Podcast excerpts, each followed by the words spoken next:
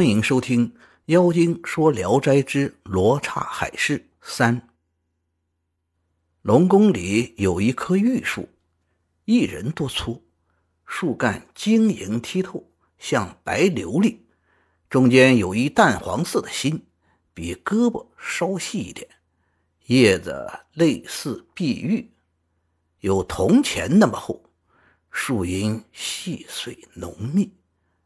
马季常同龙女在树下吟诗唱歌，树上开的花形状类似栀子花，花瓣落在地上，发出“锵”的一声，拾起来看看，像用红色玛瑙雕成的，光明可爱。常有一种奇异的鸟飞来啼叫，金绿色的羽毛，尾巴比身体还长。叫声像玉笛奏出的哀婉乐曲，使人忧伤。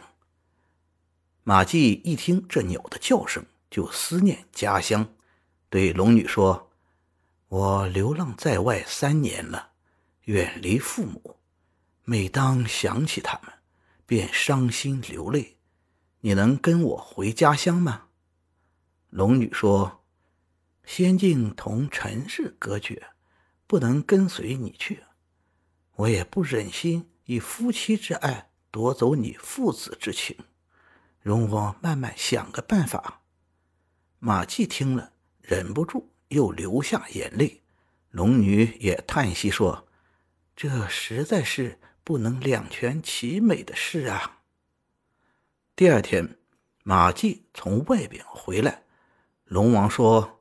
听说驸马思念故乡，明天早晨收拾行装送你上路，可以吗？马季连忙拜谢说：“我一个孤身旅居在外的臣子，受到过分的优待宠爱，感恩图报之情牢记在心中。容许我暂时回家探望一下父母，以后还要回来团聚。”到了晚上。龙女摆酒话别，马季同他约好以后见面的日子。龙女说：“我们的情缘已经到头了。”马季非常悲痛。龙女说：“回家奉养双亲，可见你有孝心。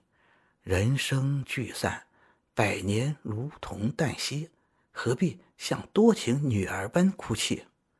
今后我一定。”为你坚守贞洁，你也要为我不再另娶，两地同心就是美满夫妻，何必一定要早晚守在一起才叫白头偕老呢？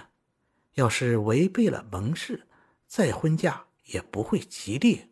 如果顾虑无人主持家务，你可以收一个婢女为妾。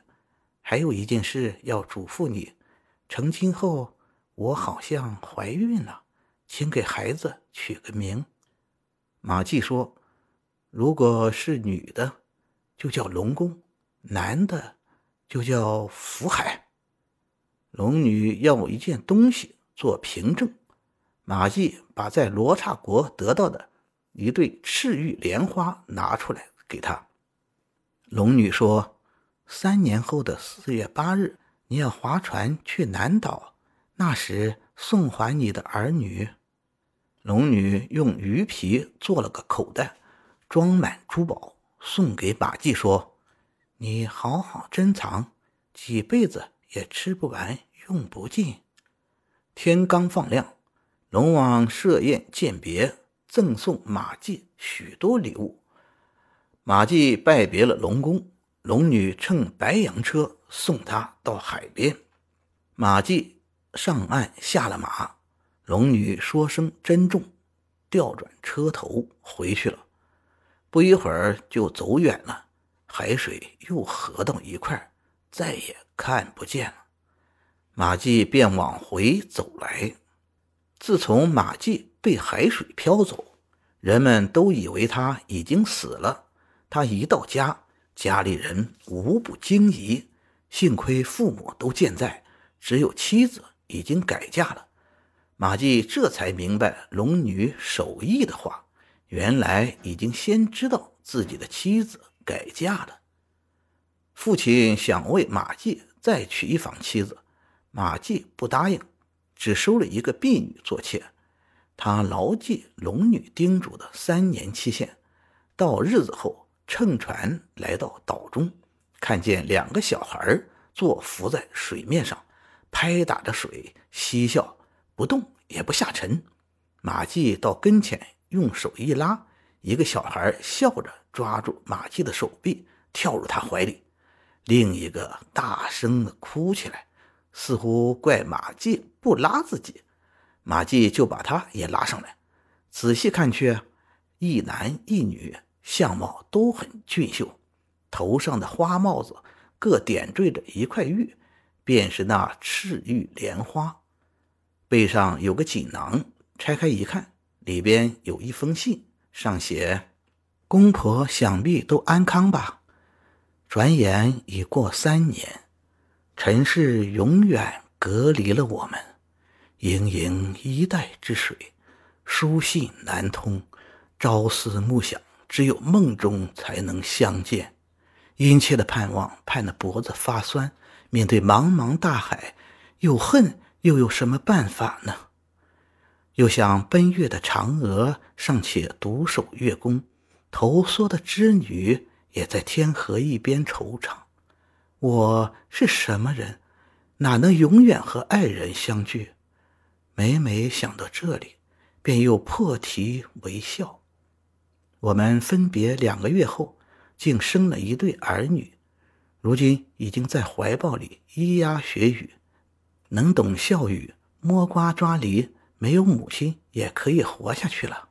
现在把他们送还给你，你赠送的赤玉莲花装饰在孩子们的帽子上，作为凭证。你把孩子抱在膝头时。就像我在你身边一样，知道你履行了过去的盟誓，心里很安慰。我这一生不会有二心，到死不会再嫁别人。梳妆匣里不再放蓝膏，对镜梳妆久已不涂抹脂粉。你就好比久出远门的游子，我就是游子之父。虽然远隔两地。但我们仍是恩爱夫妻，只是想公婆虽然已经抱上孙子，却从来没见过儿媳。按情理说，这也是个缺陷。一年后婆婆安葬时，我一定亲临墓穴，尽儿媳孝道。从此以后，则龙宫平安，还有见面之期，福海长寿，或许还能来往。希望你多多珍重，想要说的话是说不完的。马季反复读着书信，泪流不止。两个孩子抱着他的脖子说：“回家吧。”马季更加悲痛，抚摸着他们说：“我儿知道家在什么地方。”孩子更加哭闹，咿咿呀呀的喊着要回家。马季望着茫茫大海，无边无际，看不见龙女的影子。波浪翻滚，没有去龙宫的道路，只好抱着孩子调转船头，满腹惆怅的回去了。马季知道母亲的寿命不长了，把衣服、棺木都准备好了，在墓地上种植了一百多棵松树。过了一年。母亲果然逝去，灵车刚到墓地，就有一个穿校服的女子走进墓穴哭掉。众人正吃惊的看她时，忽然风击雷轰，接着下起了急雨。转眼间，那女子已经不见了。新种的松树本来大都枯萎了，这时又全活了。福海稍长大一点。时常思念母亲，忽然自己投入大海，几天后才回来。龙宫因为是女孩，不能去，常常关上门，独自哭泣。一天大白天，忽然乌云遮天，龙女走进房内，对女儿说：“儿已能长大成家了，为什么哭泣呢？”说着，赐她一棵八尺高的珊瑚树。一帖龙脑香，一百颗明珠，一对八宝嵌金盒子作为嫁妆。马季听说龙女来了，急忙跑进来，拉着手就哭。顷刻间，一声急雷震破房顶，龙女已经不见了。感谢您的收听，您的支持是我持续创作的最大动力。如果喜欢，请点击关注订阅。朋友们，我们下期再见。